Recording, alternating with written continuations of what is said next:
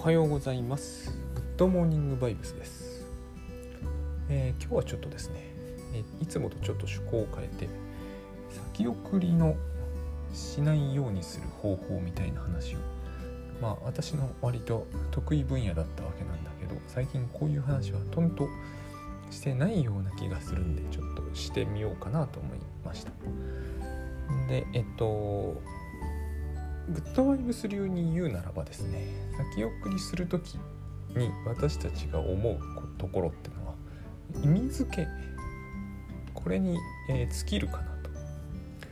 思うようになったんですね。あの、要は単純な話でして、え、これをやるのは面倒くさそうだとか時間がかかりそうだとか、えうまくできなさそうだという思いというかイメージがとなんかこう何かを実行するに際して先行してしまうんですよ。例えば、えー、まあ何でもいいんですよね。えー、例えばこう確定申告とか考えただけでも先送りしたくなるっていう人がいるじゃないですか。でその人の頭の中ではそれは客観的な事実になっちゃってるんですよね。あの考えただけでも先送りしたくなる誰もがっていう感じなんですけどそうじゃない人もいるわけですよ。でそうじゃない人頭がおかしいように感じられるかもしれませんが別にそんなこともないわけですよね。つまり、えー、そこに客観的な面倒くささとかはないわけです。多少は面倒くさいのかもしれないけど結局それはですね頭の中で作り上げている面倒くささであってつまりそれはあのそういう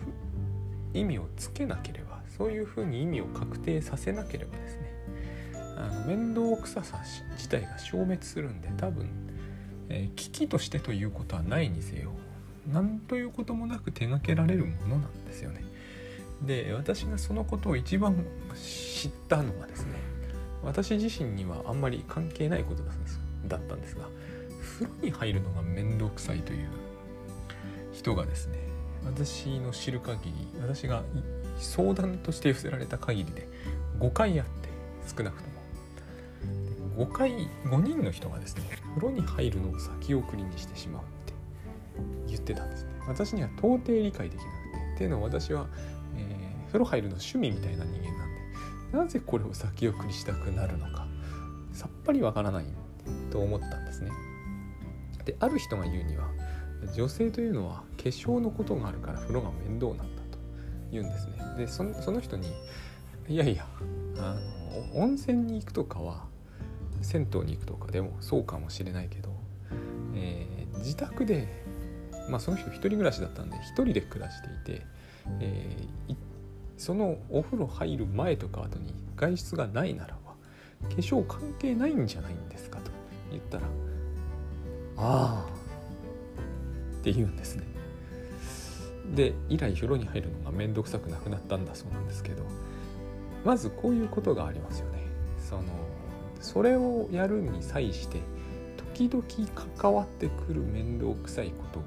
いつも関わっているような錯覚をしているというケース実に多くてですね、えー、子どもの勉強が割とそれにはまっちゃってるかわいそうなお子さんもいて勉強する時に時々親に怒られるとか時々計算ですごい複雑なことをさせられて疲れたというのがあらゆる科目の宿題にかかってきちゃっていて勉強というものがとても面倒くさく感じられるという人っているんですよ。それと似てるんですよね。でまた別の人はですねつまりお風呂に入る面倒くささって万人共通じゃないですよね。面倒くさいよねって言ってる時は、えー、みんなうんうんそうだよねって思うんだけど実はですね面倒くさい理由は人によって様々である人はですねシャワーを浴びる時のあのこう独特の音が嫌だ。これはねもう全然お風呂の面倒くささとは違う話になっていたんですね。えっ、ー、とすでにその人は服は脱いでるわけじゃないですか。だから脱ぎ着の面倒くささはその人には一切関係なかったんですよ。でシャワーのあのパシャパシャというなんかこう水の跳ね散らかる時の音がですねえっ、ー、と何か人にラジオの声のみたいな感じがするっていう意見があった。じゃあこれはですねもっと深刻な問題だなと正直思ってえー、っとなんか現状に関わるような話なんじゃないかと。ただですね私これあの再現できたんですよ。まだマンションに暮らしてた時なんですけどシャワー浴びててあれ？ラジオの音がするみたいに思った。非常に不思議なんですけどあのジーっていうちょっとしたこう、えー、なんかね独特の低音みたいなものとこうシャワーがこうの体に当たる音がこう独特の反響の仕方をすると確かに隣でラジオの聞きあの聞き分けられないなんかモニョモニョモニョってラジオの人が喋ってるような音に聞こえる時があったんですね。あこういうことだなきっとと。思ってそれも女性だったんで気持ち悪いと。まあそうかもなと思ったんでこれもお風呂の面倒くささにその人はカウントしてるんだけど全く関係ないとも言えなくもない。まあ関係なくはないけれどあのまああんまりかんあのお風呂が面倒くさいというのとは違うよね。とでそういう音に関してもそのそういう音がしうるということがあるのが一つと。湯船に浸かる時はないよねという話をしたら「ああ」って言われたんですよね。いやあのつまりそういうことなんですよね。整理して考えるというのは大事だなと。で何人かの相談受けてお風呂が面倒くさくなくなっていかれた方がいらっしゃってまあそれはめでたいんですけど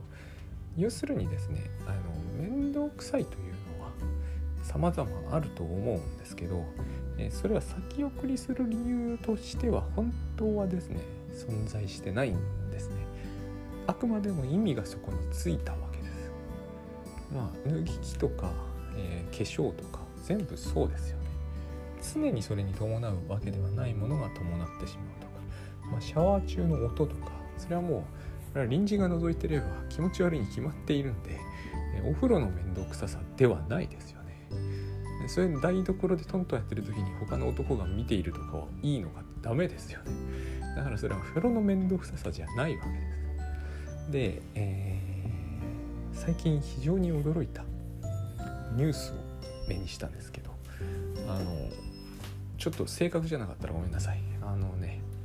えー、母親が亡くなった？それもかなり高齢の方なんですけどね、えー、なんだけどえ、面倒くさくて、え、通報してなかったと。つまり多分そのまま亡くなった母親と一緒に暮らしていたか放置していたかって話を見ていやー先送りってすごいなと。あの普通そういう時に面倒くさいと思ったのか知りませんが、えー、発達障害的な話なんですよ。でえっ、と役所に一度だけ電話をしたと。だけどその時はすでに役所がやってない時間だったから電話に出られ出てくれなかった。でその後なんかこうね、えー、通報するというのか、えー、伝える、えー、機会を逸しそのままずるずると言ってしまったという、えニュースになってました。いやこれはですね、えつくづく思うんですけれどもあのもう人生の中であらゆることがあの重荷になっていくというのは僕は一つのこう精神障害なんだろうなとは思うんですね。だけどどんなことであれ出だしはやっぱり意味付けなんだと思うんですよ。あのそれが確定申告であれ、えー、お風呂であれ身内のあの死亡を通告することであれ、まあ、それは確かに面倒くさいかもしれませんよ。ただ普通はそういう心情にはならないわけですよね。そういう心理状態にはならない。と思うんですね。私なんかだったら、えー、確定申告に関することでもその、えー、追徴されても構わないから放置するっていう心理状態には決してならない。うん。それはですねやっぱりこう少なからぬ人いやめったに言いませんけどあのゴミ屋敷ってあるじゃないですか。あのあれですよ。要は特に可燃ごみですよね。腐りますからね。あのあれを出す機会をいちいち逸すると。あのカーキンであるところの、まあ、カーキンの朝ですよね。いつも間に合わないと。そういう人ってしかも面白くて、えーと、5分後に収集車が行った。5分後に出そうとしたんだけど出せなかったみたいなことを言うんですよ。なんでそんなタイミングを逸するのかというぐらいまあ逸しない人間からするとやや不思議な行動ですよね。5分前に出せるようにできるだろうにって思っちゃうわけですよ。多分ここには大きなイリュージョンがあって、まあ、例えばゴミは汚いと、えー、臭いとかそれらをまとめたり、えー、する手間を考えるとまあ放置している方が何て言うんですかね恐ろしいから放置してしまうって感じなんだと思うんですね。どう考えてもやっぱりこう天秤に釣り合ってないけどまあまあでも死んお母さん死んで通報しないのに比べればねそれは、えー、まだまだ釣り合ってるとは言えます。で特に確定申告なんかなんですけれどもあれはもう本当多分そういういろんなことがあると思うんですけど一つは、手書きをするとかいうことに対する、えーと、意味付けがある。手で文字を書くのは嫌。こういう人いっぱいいますよね。自分の字は汚いということもあるし私もそうだけど。あのそもそも手が疲れるとかこれも多分学校時代に培った一つの意味付けなんだと思うんですけどね、えー、自分の名前書くぐらいで手は疲れないと思うんですよ。でそもそも果たして確定申告に際して特にその何ヶ月か前かの領収書とかをまとめるにあたって果たして手で文字を書く必要があるかというとなかったりするんですよ。だからここにも意味がついているそれは手書きを要し手書きはめんどくさい手が疲れるとか痛くなるとかそういうやつですね。あるいは数字が出てくるこれもあの数字と計算をごっちゃにするという意味付けがとても横行している気がするんですよね。今電卓もパソコンもあるんだから計算はする必要すらなかったりするじゃないですか。数字は出てきますよもちろんお金なんだから。だけど計算が果たして出てくるのかと計算と数字が一緒になってるんですよね。これもお風呂のあのお風呂と化粧がセットになっちゃってるのと似てると思別に常にセットなわけじゃない。レシートを集めておくこととは数字は絶対目にすると思うんですけど、えー、計算することは違いますよね。計算しなきゃいいわけですよ。計算がめんどくさいなら。ばそもそも計算がめんどくさければ iPhone とかにやらせればいいわけじゃないですか。自分がしなくても。どこかここにはですねあの本来しなくていいものを勝手にそこにこう積み上げていってそれに圧倒されるというこれもゴミ捨ての時にもよく起こる現象ですよね。あのだって手が汚れるとかってそれは手を洗えばいい話だし匂いがするとかだっていうのもこれも放置すればするほど匂いはするのだからあの理由になってはいないんですよ。その時の大変さを過剰に、え、解釈している私もでも分かる気がするんです例えば段ボールのゴミをまとめる時とか可燃ごみを出す時に例えば雨が降ってるとうわすごい嫌だとか思うことがあるんですよ。でいやいやいやいやいやいや水気だこれはとすぐ思い直すんですけど、まあ、それはこの言葉を知っていることの、まあ、やっぱり一つのアドバンテージかなと思います。何が意味付けかってなぜ雨が降っていると、えー、そんな戦争に行くような感覚に、えー、陥るのか濡れるかもしれませんけどね。手足が少々。それが本当にそんなに深刻な被害をもたらすかというとそういうことは絶対ないわけじゃないですか、まあ、傘を差すということもできますしね、まあ、傘を差しながらゴミ袋2個持つっていうのはかなり厄介なんでそういうことがよぎるんですよね。でもまああの明らかに、えー、意味が多くつきすぎている。ついでに言うと私が何が思い出として嫌かというと思い出なんですよね。多くの場合意味付けイリュージョンというのは記憶と関わっていて例えば私は学校に傘を差しながら変にでっかい小学生ってなんか妙にでっかい荷物持たされますよね。時に登校班に嫌なやつがいてなんか余計なこうちょっかいを出してくるというのに精神的にストレスをかなり覚えた時期があった。それを思い出す。それって一体何のために脳がそんなことを思い出しちゃうのか知りませんが、えー、今から40年ぐらい前ですよ多分。しかも全然シチュエーション違うじゃないですか。学校に行くのとゴミを出すのと。そういうことなんだと思うんですよね。意味付けイリュージョンで、えー、私たちがエネルギーをそっちに取られてしまう。多分よっぽどお風呂に入るのが面倒くさい人にしてみるとあまあお化粧を落としてお風呂入ってまたし直すというのがもうよっぽど嫌なんだと思うんですけどそもそもそれを伴ってない時になぜそれをやるいやあのー、心理負担を、えー、思い起こしてしまうのか何の意味もないだけでなく全然リアリティもないわけじゃないですか本当は。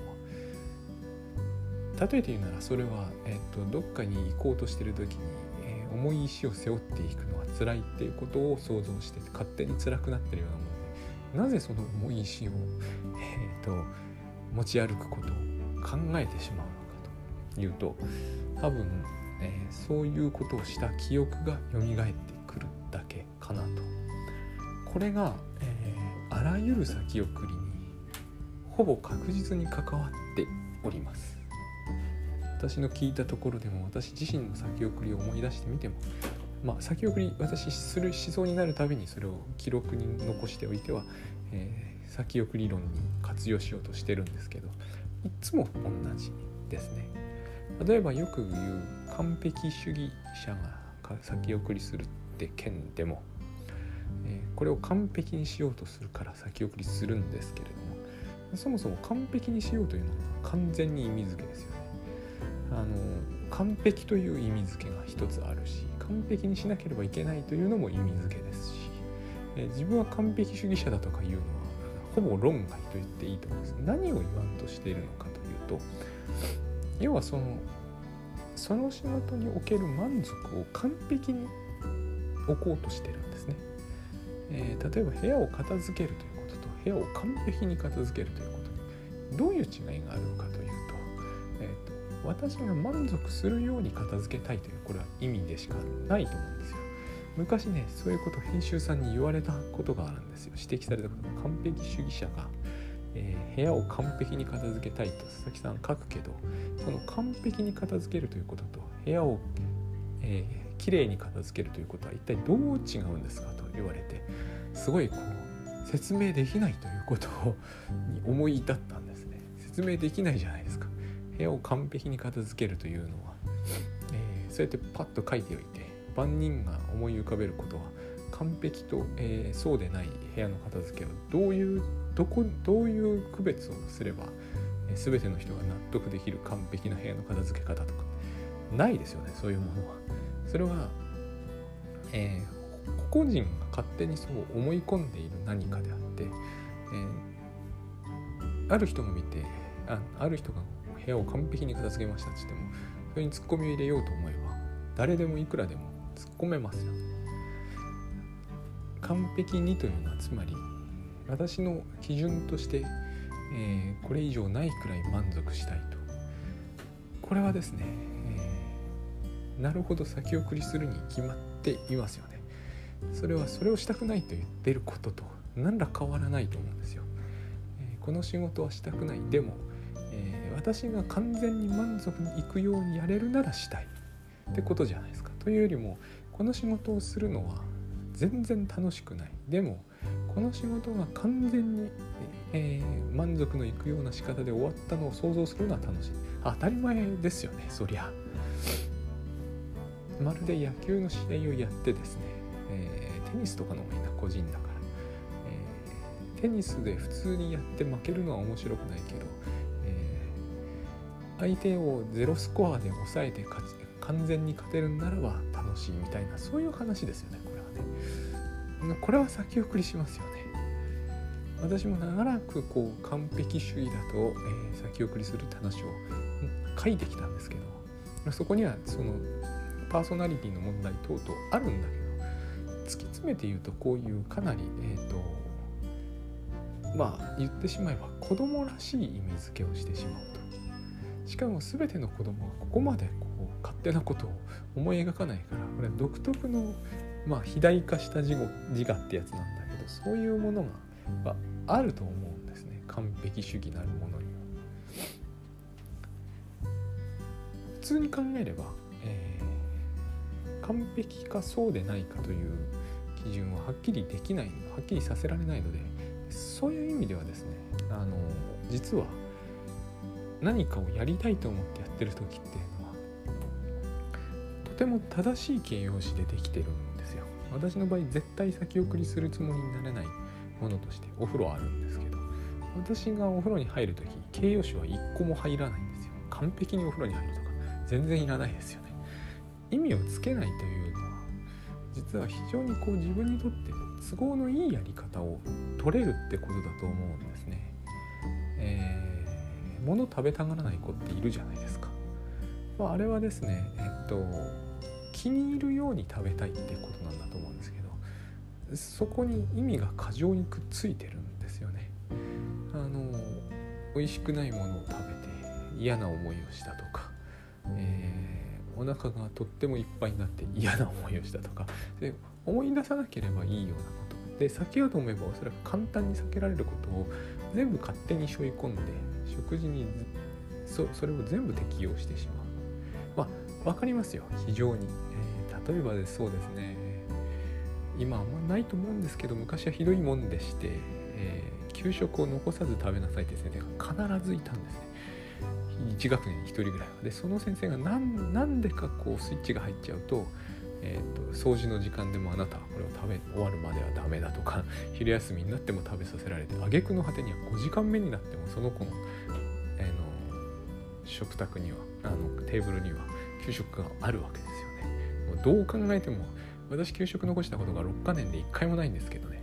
その私でも口にしたくはない状態に見えるものが乗っかってるんですよね。でその子泣いてるんですよ。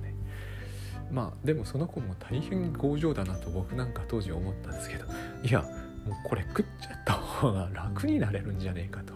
どんなに嫌であるにせよ食わないですもん。最後まで食べなかった。で先生も最後にはこ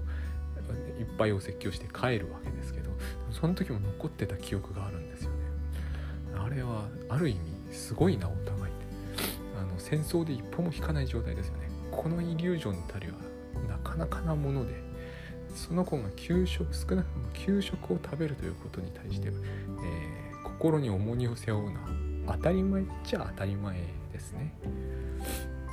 でやっぱりそういう時に余計な、えー、形容詞をくっつけるじゃないですか。綺麗に残さず食べましょう。私そういう風に食べたことはないです。残したことはないけど綺麗に残さず食べるとか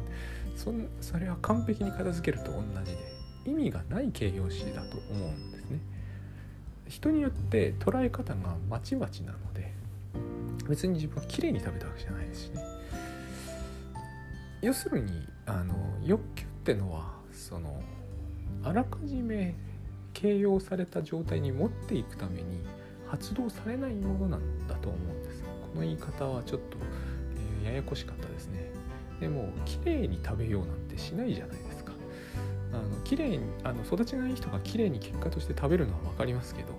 えー、食べたいから食べるわけですよね。こうこうやこのように食べるとかあのように食べるって食べ方しないと思うんですよ。あのうまくやれることほど簡単にやれることほどそうですね。綺麗にお風呂に入ろうとかって思わないですよね。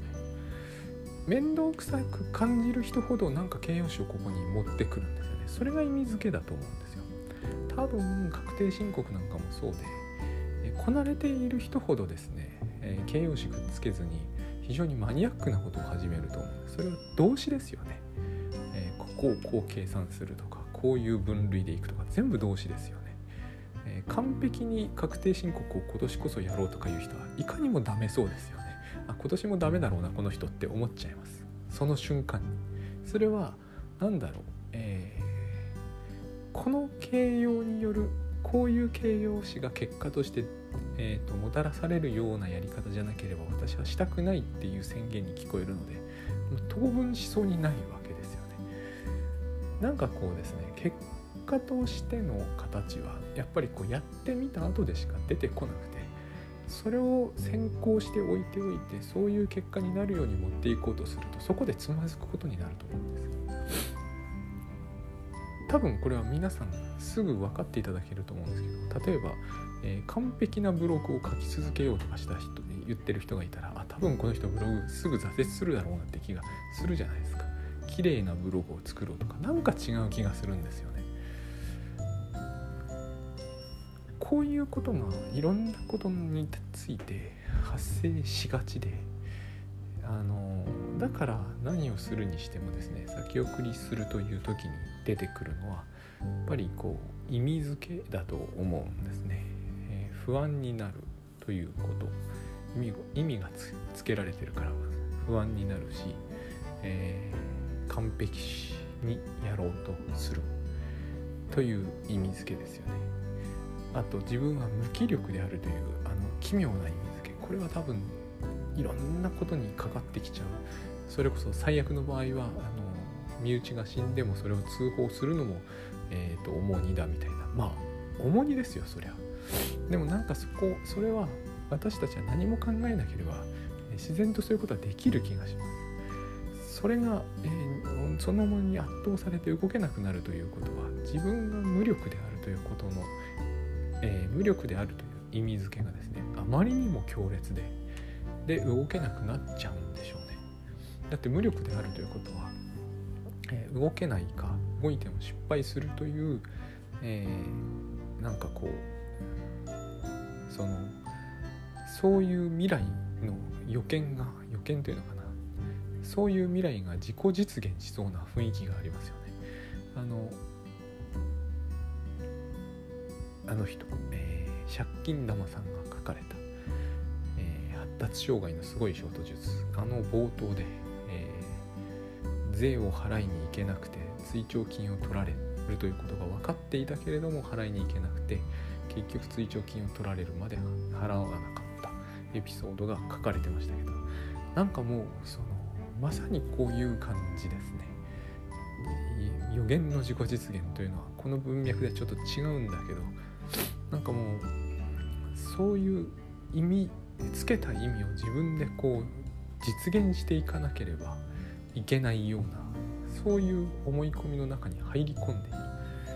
感じがします。面倒くさいとかいうレベルではないような気がするんですよ。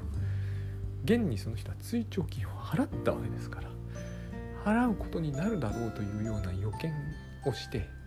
そういう予見をするばっかりに、えー、払っていくんですよ。なんかこう聞いてるとスピリチュアルみたいな感じがすると思うんですけど僕そうじゃないと思うんですよこれは。あのちょっとですねちょっと違うんだけど一番近いのがホラー映画とかでわざわざ見に行くじゃないですか。あのゾンビの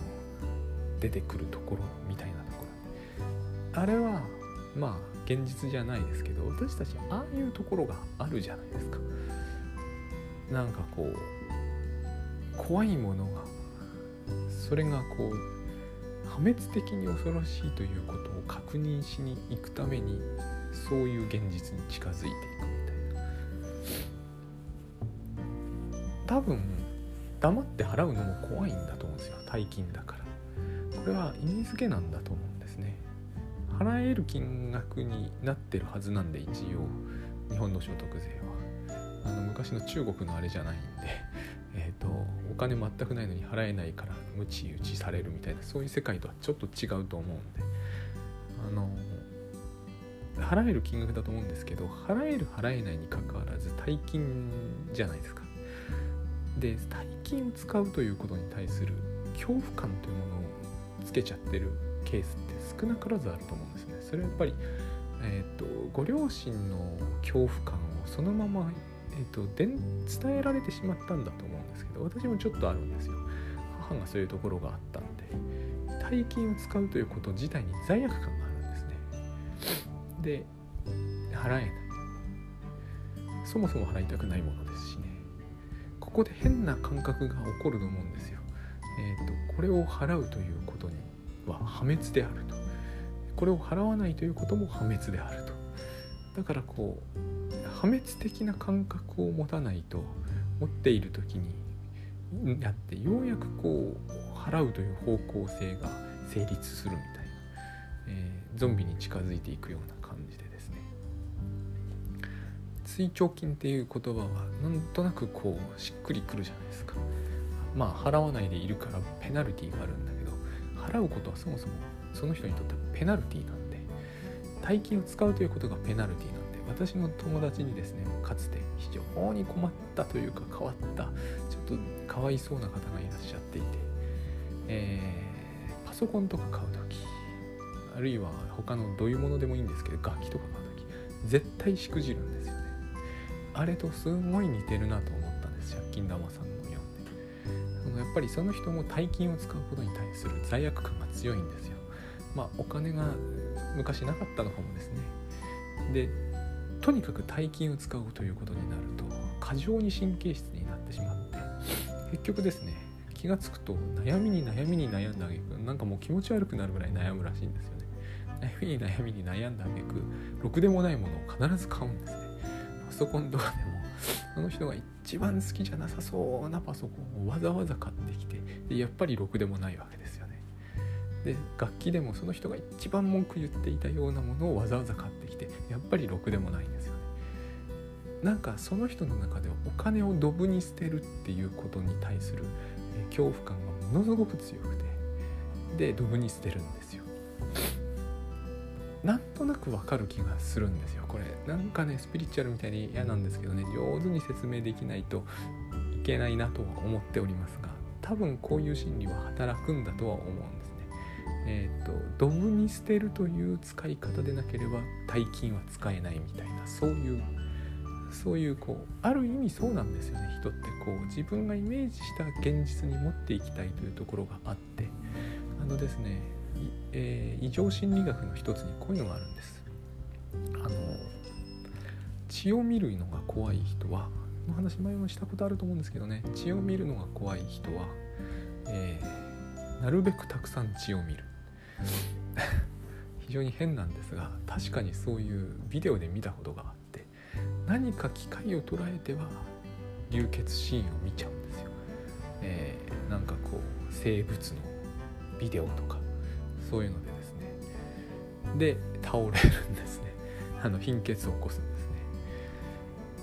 でその人は明らかに、えー、流血シーンが嫌なんですが明らかに普通の人よりも流血シーンを多く見る機会を自分で作り出してるんです。そういう実あの心理研究があってあれが一番近いと僕は思うんです。だから、えーと、実現しえないような、えー、意味付けを何かに持っちゃうということはそれを実現しえないということを意味するじゃないですか。非常に良くないですよね。追徴金を取られないで住民税を払うということはできないんですよね。なんか追徴される方が、えーと、罰則感がより強まるのである種のこうテンションの高まりとともにやっと動けるようになるみたいな。もちろんこれ以上取られたくないっていうのが当然働くとは思うんですけど。なんかそういうようなものをこう感じる時があります。人間関係でこう破壊型の人もやることもこれと近いですけどその話が先送りからそれていってますけど先送りっていうのはでも結局そうニュースの事例もそうですけどその先に破滅が待っていると思うのが一番いけないんだと思うんですよ。